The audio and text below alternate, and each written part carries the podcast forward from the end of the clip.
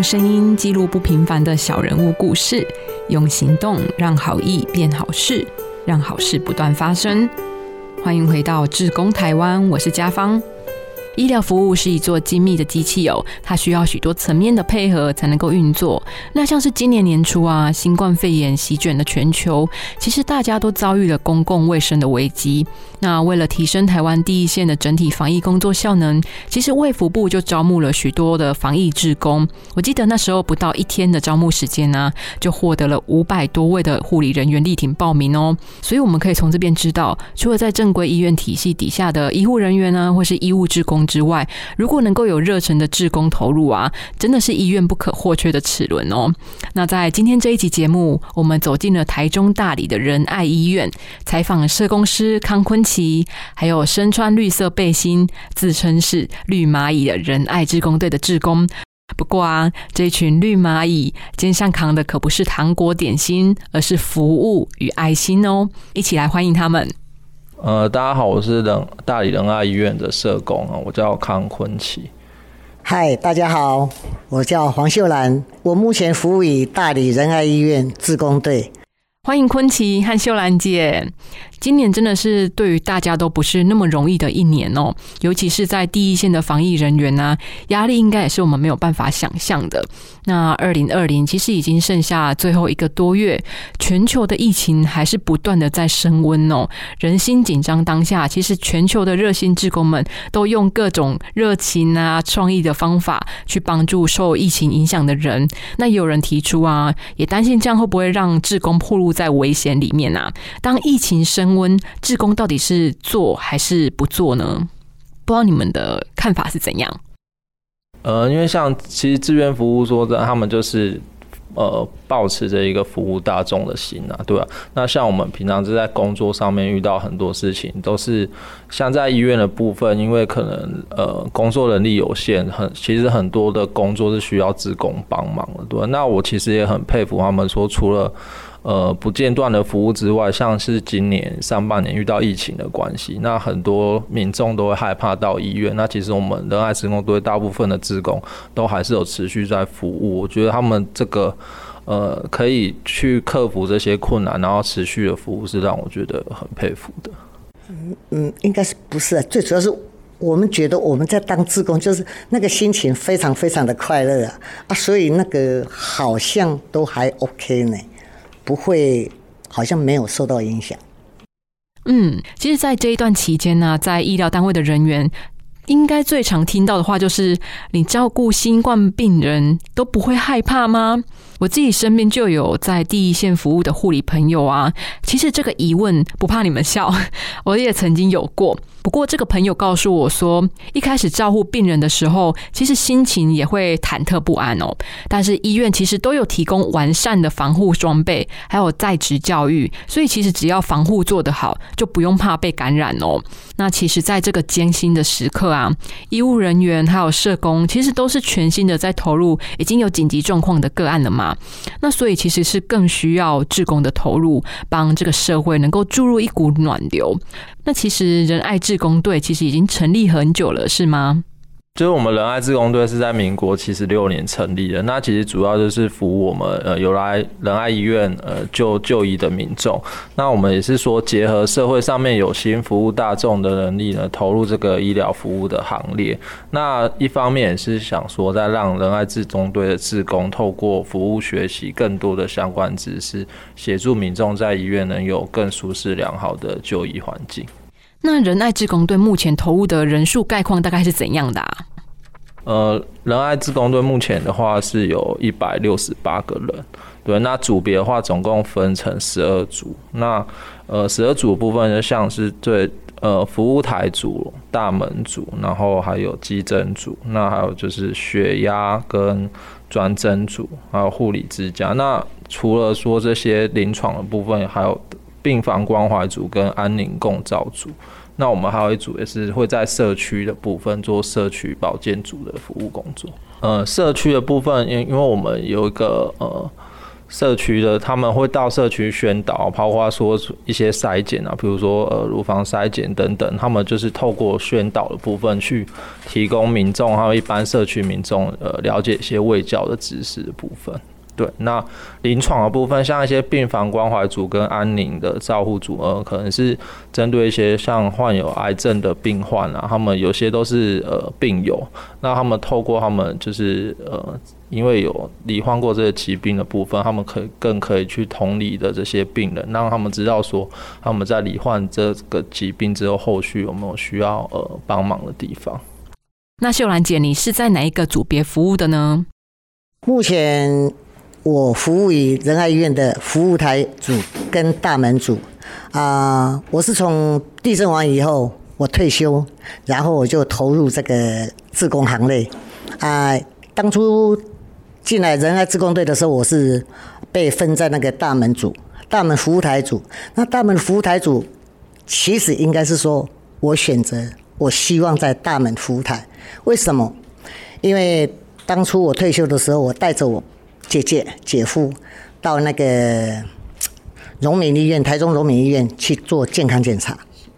那个时候，因为他照 X 光需要等四十分钟，啊，既然等四十分钟，就在那个荣民医院的大门在那里等，在那里聊天。就是看到一部计程车来，上面带了一个荣民伯伯，就是一个矮矮小小的。那他下计程车的时候，他可能就是因为有帕斯金症。他下车以后呢，他好像站得不太稳，然后那个计程车刚好就开走。我心里想说：“哎呦，万一这个人往后仰的话，他绝对是摔倒。若是有人来帮着他扶着他，是不是他就比较安全？”所以，因为这一个那个启发，我说我来当志工，我最好是在医院的大门，可以帮助一些没有家属的人。来帮他服务，来注意他的安全，这是我当初最早最早的出发点，投入自自工队的那个念头。哇，偶然的善意其实促使了秀兰姐你加入了志工队的行列哦。你也从每个礼拜一次啊，到现在已经是每个礼拜大概有三天都会到医院报道。所以志愿服务对你来说，其实已经变成是日常生活了。不过，随着待在医院服务的时间变长，你是不是也会遭受到朋友的一些质疑啊？啊，因为我是坦白讲，因为我是单身，所以一路走来，我是一个非常独立的人。啊，因为没有后顾之忧，反而我可以让我把我的精神、我的爱心全部付诸在嗯别人的身上，所以。你说家人亲戚，有些人说啊，你为什么要到医院去当职工？那个是一个很不好的环境。我倒不觉得，我倒觉得医院是最安全的地方。因为别的地方他没有注意那种那种防护措施，但是医院是做的最好的。所以这一点我我倒不担心。我倒觉得说，医院可以让我学习很多，然后对那个医疗体系，哎，医疗的。那个事情上，我们会学的很多，然后我们更会去对人生生老病死看得更透，所以我倒觉得说，其实当医疗体系的职工跟一般社会服务的职工，那个感受是很不一样的，因为你在这边所接触的，基本上都是生病痛的人，那真的你看的越多，你接触接触越多。我们就会越感觉到说，其实人活着若有健康的身体，我们要感恩，感恩老天爷赐给我们有健康的身体，可以来服务别人，真的。其实，在医院大多都是身体有一些病痛。那如果能够在一踏进医院的时候啊，就有热情的志工协助，哇，那个这就像是定心丸、强心针一样。刚刚秀兰姐你有提到啊，你是在退休之后开始投入志愿服务的行列的嘛？那其实，在这几年的采访的经验里面呢，我就发现说，其实有许多人一辈子他都在职场里面奔波嘛。那退休后停下来了，反而没有目标可以继续努力耶。但是透过社会参与或是志愿服务，反而让他们可以重新经营退休生活。啊，因为退完休以后，好像你说好像对了，生活过得很轻松，但是好像非常没有目标。太无聊了。对，因为我以前在职场上啊，既然退休了，这样子天天这样子过不是办法，应该找一个事做，这个事可以让我正常的生活作息。所以我想说，嗯，既然这样子，我投入自工的话，从第一第一次的一个礼拜一天，到后来也是那个医院的需要，增加组别，增加人员，我想说可以呢，我就一个礼拜就投入三天。那这样子的话，让我更感觉说，我现在的生活比在职场上。在工作上更快乐，为什么？生活作息很正常，然后又很快乐，因为现在这个工作是没有压力的，非常快乐的，很欢喜心的这种工作，所以做起来就是感觉好快乐。尤其最主要是我们仁爱自工队有一个我们的精神领袖叫吴妈，她非常非常的照顾我们。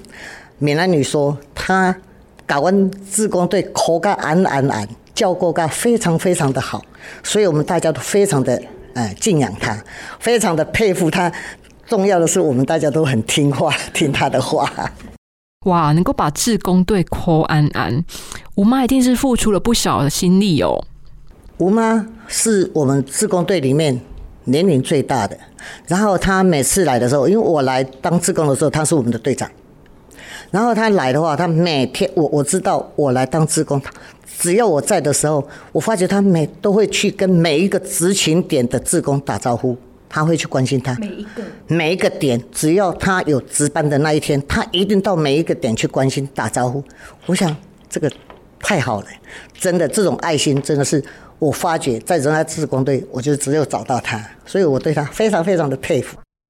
以结合大众力量，然后投入医疗服务为目标哦。其实大理仁爱医院的志工队啊，就集合了来自不同生活环境的伙伴。有些人是家庭主妇，那有些人则是刚刚退休嘛。其实，但是大家都有一个共识哦，就是希望团队能够提供民众更温暖的就医环境。那昆奇，你自己和志工们这样子长时间的相处啊，应该是有很多的感动和看见吧？嗯。呃，其实就是因为像我们社工真的也是人力有限啊，那其实很多工作都是需要自工来帮我们去服务的这样子。那其实我都也很感谢，就是自工都很配合我们，因为像我们有一些。呃，可能医院医院这边要服都是以服务民众为主的需求，那可能需要说呃，包括说增加志工啦，或者是说防疫期间需要志工帮忙部分，大家都很配合，所以我觉得是的确是相辅相成部分，同时也是很感谢志工可以愿意付出自己的时间来服务大众的。嗯，其实那种感动的画面，其实我都是蛮佩服，呃，就是志工大姐他们在。服务的年数真的都是十几年、二十几年起跳这样子。那比较感动，像是在大门口，然后是服务台，他们不管是寒流，然后或者是甚至台风啊期间，他们都在大门口，然后就是呃，就是吹风入骨的情况下，其实他们都是很愿意投身服务，几乎都是没有中断的服务。这一点是让我非常感动跟佩服的。对啊，听你们这样子分享，我也觉得真的好佩服哦。那其实社工啊、志工或是义工，常常都会被混为一谈呢。不过我倒觉得哦，能够帮民众啊谋求福利的专业社会工作者，以及不求回报的志工，是彼此最坚强、有力而且温暖的后盾。我认为，先从社工这一方面来讲，我发觉现在的年轻人真的不简单。回想起。当初若是我们以他们这种年龄，我相信我来当社工绝对做不好，没有他像他们现在做的那么好。我现在我发觉现在的年轻人真的是很进步很大，因为想想看，他们年纪轻轻的，他们可以在这一群婆婆妈妈中把我们大家安抚的那么好，可见他们真的是很不错的，不容易不简单。人家讲嘛，人是最难管的，最难带的。尤其婆婆妈妈是更难带，问题特别多哦。我发觉我们的社工真的很不简单。我们在这里二十年下来，经历过带我们的职工、社工呢，应该超过五个以上吧。所以不止，当然是不止，超过嘛，超过五个以上。然后说，我我发觉他们给我们的都是很印象很深刻的。我发觉他们不但对我们很尊敬，但是他对我们。的事情，他会安顿的很好，安排的很好，让我们就是做起来大家都非常的开心。然后我们这个 team，我们这个团队非常的团结。哎，那志工团队呢？志工间的相处还 OK 吗？就像刚刚稍早提到的嘛，我们到医院的人呢，大多都是身体有些病痛，那情绪上可能不是这么稳定，所以志工要怎么去排解这些负面的情绪啊？我想应该会是蛮重要的哦。那秀兰姐你自己觉得呢？哎，针对这一点，我倒觉得说，以志工团队来讲，可能大家都相处久了，那个个性基本上也。蛮了解的，若是情绪上有一些问题的话，我倒觉得说，我们不会一下子就认为说对方怎么样，反而我会认为他今天可能是家里有事，或者是身体状况哪里有问题，所以他今天表现的跟以往不一样。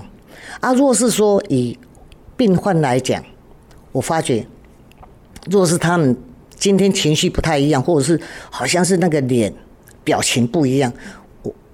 我的下意识会认为说，他今天应该是非常不舒服，所以既然这样子的话，我们更不应该。万一他有言语上会有比较冲一点的话，或者是比较不客气的话，我倒觉得我们不会跟他计较。我相信他就是不舒服，或是有哪里不对劲，他才会这样子。因为他平常不是这个样子的，所以我们不会跟他计较。我们一定会体谅他，不会跟他计较的。人来人往的医院大门，其实。其实说着很多聚散离合的故事，虽然啊，生命总是无常的嘛。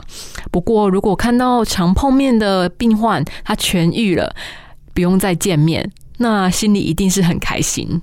对，而且有好多病患，他们直接来的时候，他就很亲切的跟你说，跟你打招呼啊，然后跟你问好，然后他说：“我每次来我都会找你们哦，因为你们志工很棒，是我们这个团队很棒，因为我发觉我们在。”然后医院里边的那种志工团队，大家都蛮有爱心的。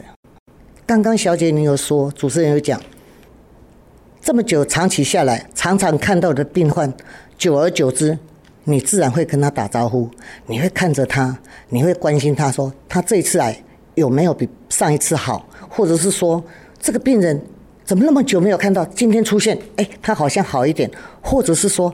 他好像又更严重了。其实这个一路的过程会让我们有很深刻的印印象，而且会 对个对这个人生哦会看得更淡，对这个生死会比较不会那么在意。这是个人的想法。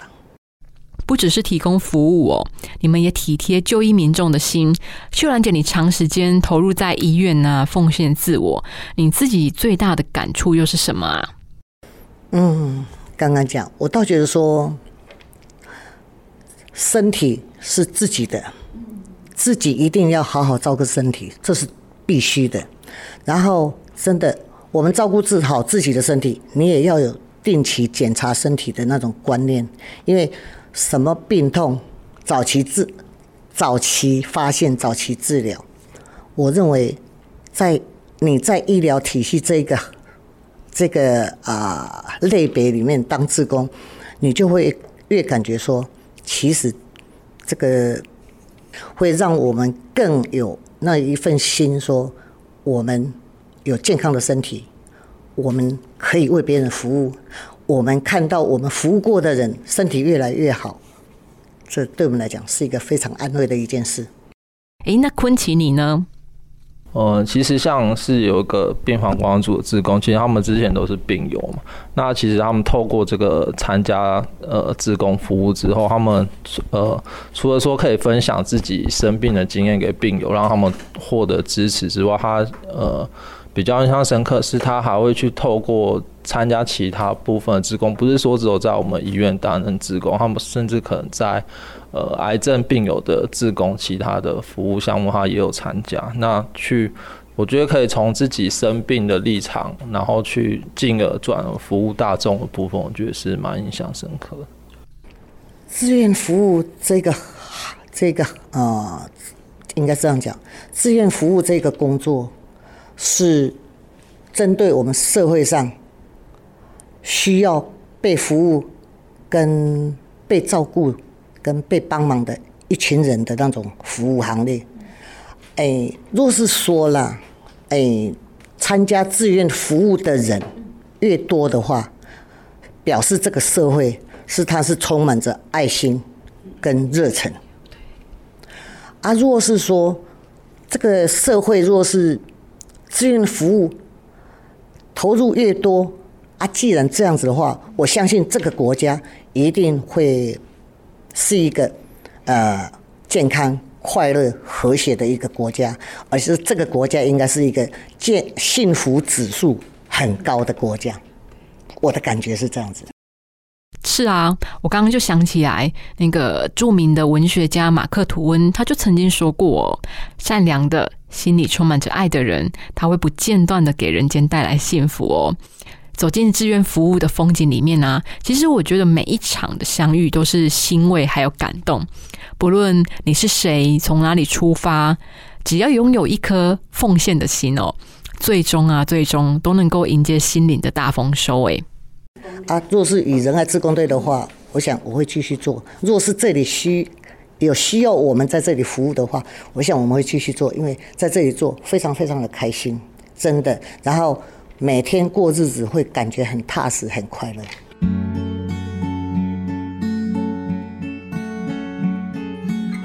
不只是在这紧张的时刻哦，我们都需要热忱的志工投入到各个角落里面。毕竟呢，没有人是孤岛。互助社会连接和彼此关心的情谊，才是真正对抗病毒和后面的恐惧哦。谢谢两位的时间，那也要感谢你的收听哦，并且收听到了最后，我是嘉芳，我们下集节目再见，拜拜。